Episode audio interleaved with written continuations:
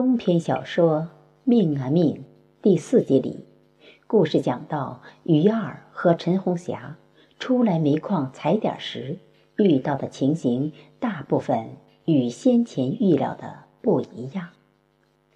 煤矿是更加污染了。王麻子倒是有着许多的意想不到。为了确认于大的生死，二人不得不继续演戏。假扮夫妻，活灵活现。二人演着演着，作家金灿然的手中笔到底能把这对孤男寡女的故事写到假戏真做的情节？且让主播贝西把各位听众带进第五集，揭开这个谜团吧。命啊命！第五集，把爱演得活灵活现。二人索性准备接受招安，唯有这样才能确认于大的生死。但是，没有乌总指示，不能擅作决定。如等乌总指示，可能错过最佳时机。再说，哪来手机请示？将在外，军令有所不受。二人决定天亮就接受招安。二人思想形成统一后，多日压在心头的石块一下子卸掉大半。尽管即将面临的局面还是不可预测。陈红霞为掌握尽可能详尽的信息，又问起了于大写家信的地址。哥出门不久，我连续收到几封来自王麻子村的信件，写成王村地址的最后一封收过。于大失联至今，这让我确认王麻子村。只是矿山戏称，于大知道真相后，无意暴露了矿山的方位。于二言语至此，仿佛哥已被害，虫又伤心。陈红霞听后觉得不尽然，不能接受招安。你哥不像还在这里，这人来人往的。王麻子怎能说得清楚？我们干脆向王麻子说明真相，看能否拔起萝卜带出泥。那容得陈红霞做深入浅出的解释？窗外雾气发白，天亮至少一成，雾涂的树木正在浮现中。你继续装疯。他刚交代完，推开窗子，便朝着人影大喊：“俺要见矿主！”我俩再演一场戏。陈红霞想一箭三雕，向于二简单交代几句，明明就是时间上不容他迟疑。借机考验于二的应变能力。睡眼惺忪的王麻子，没过五分钟，便塌拉着暗房的木地板，出现在他俩面前。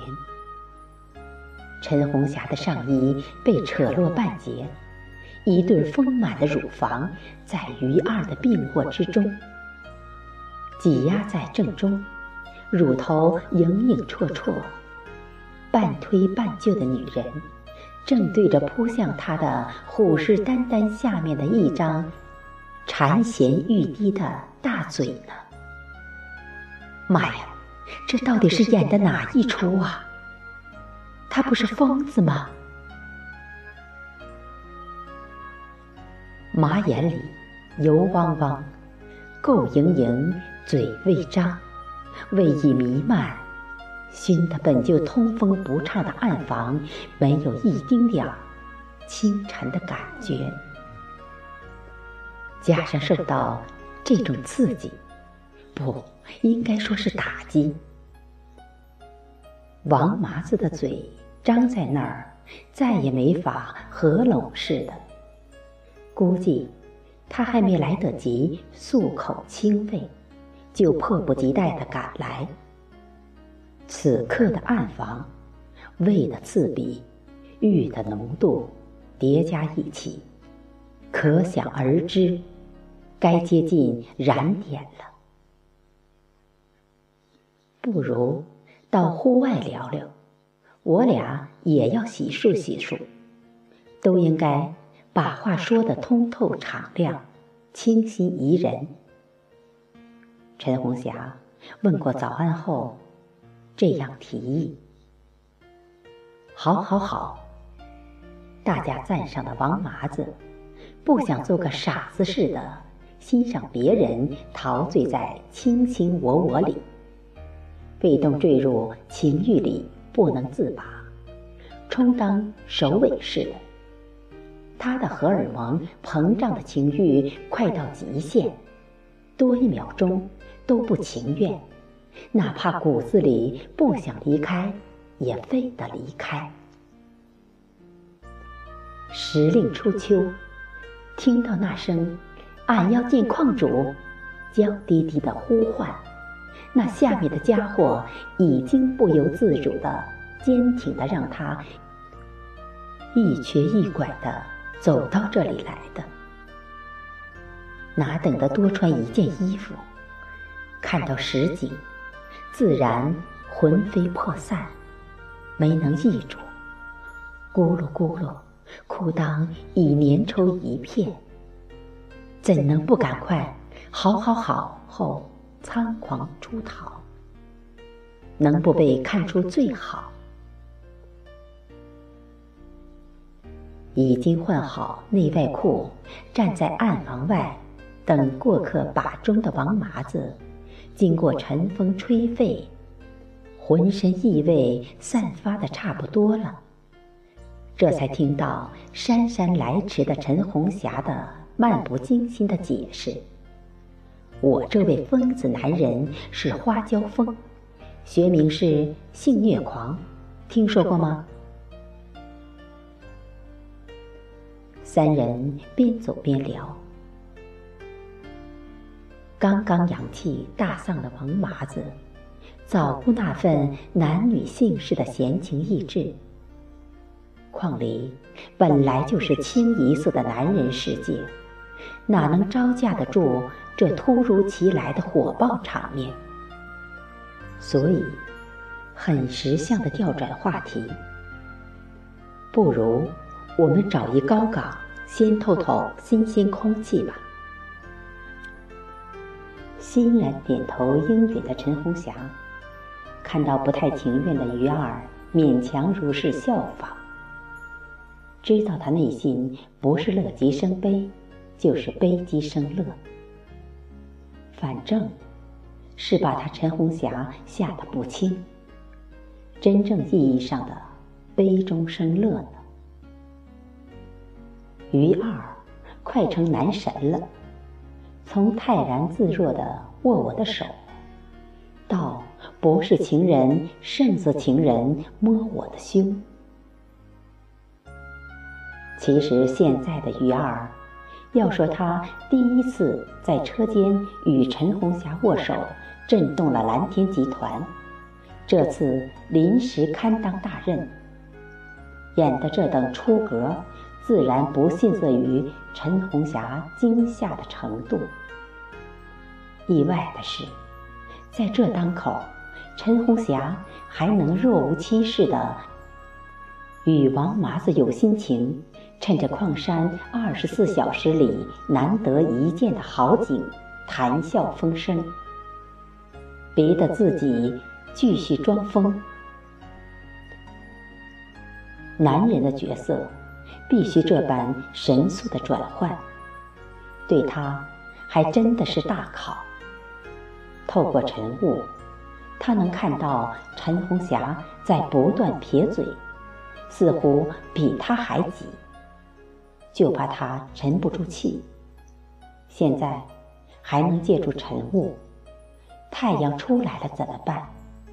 好在下面的景色还算迷人。人站到了这样的位置，心胸才能开阔。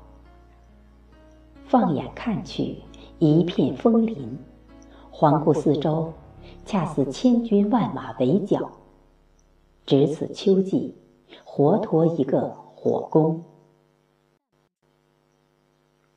这可能就是陈红霞带领俩男看景的用意。于二。被陈红霞的开场白惊呆的同时，王麻子自然更胜一筹。埋在深山、从不近女色的人，突然身边冒出个人，慧中秀外。作为当过几天兵的他，作为年年面对秋如火风本应陶醉却没有陶醉过的他。作为十分清楚矿山眼下的开采迟早会被取缔的他，刚想插话，再次被更加铿锵、更加豪迈、更加激烈的气势堵了回去。这个女人不同凡响，字字句句听似宛若柔美，实能分风披流。如刀似剑刺心，让他耳膜发颤，周围乱岗碎石都为之嘎吱嘎吱飞裂。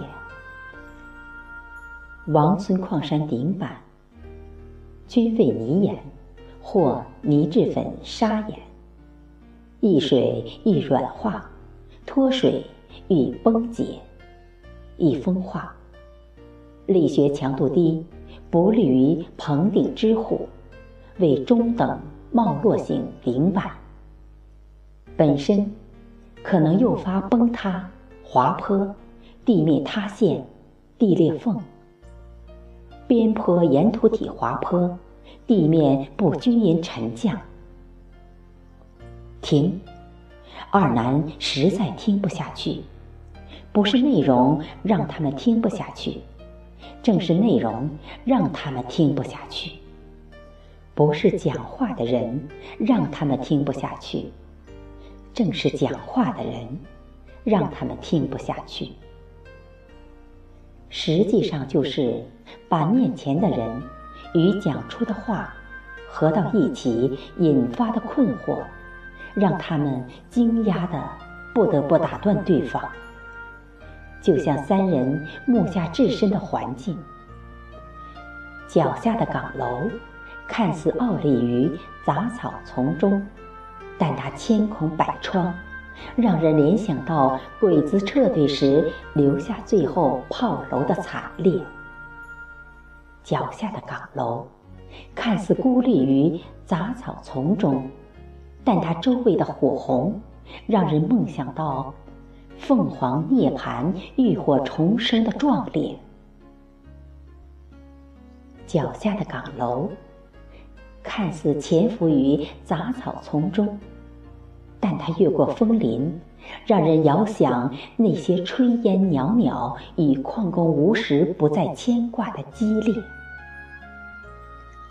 多么的协调，又多么的不协调。沉默，往往。能想通许多事。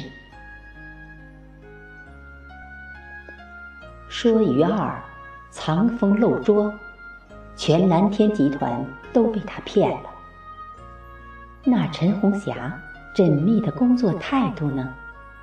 说他的功课准备的要多好就有多好，也不过分吧。旁边要不是多个花椒风。王麻子情愿用八个煤矿换一个陈红霞。这些，都是三人沉默中的暗流涌动，嘴上哪敢提一字。王麻子在一次又一次的震惊后，了解了概况，决心提供帮助。一切都在进行中，一切看上去还是风平浪静。三人思想达成统一，暂不通知乌总，暂不惊动警方。走出岗楼，三人还是原来的三人，内心都有了一番通透的敞亮。三人又不是原来的三人了，什么关系呢？恐怕只有当事人知道。陈红霞的心已被于二趁乱掏走了。王麻子甭说用八个，即使八十个煤矿换一个陈红霞也是白搭。既然迷路闯进矿山，那就继续走呗。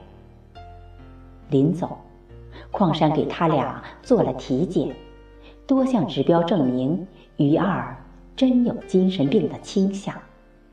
于是，给他做了一份证明。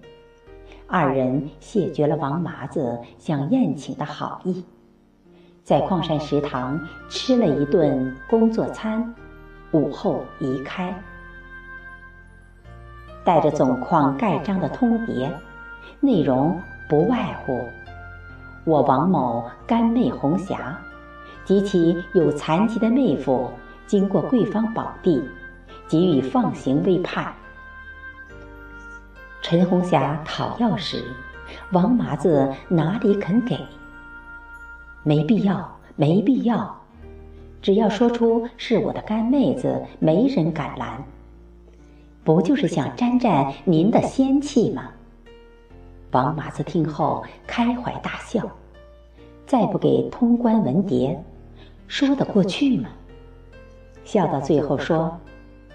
这就是命，王麻子的善良，都包含在这一生命中了。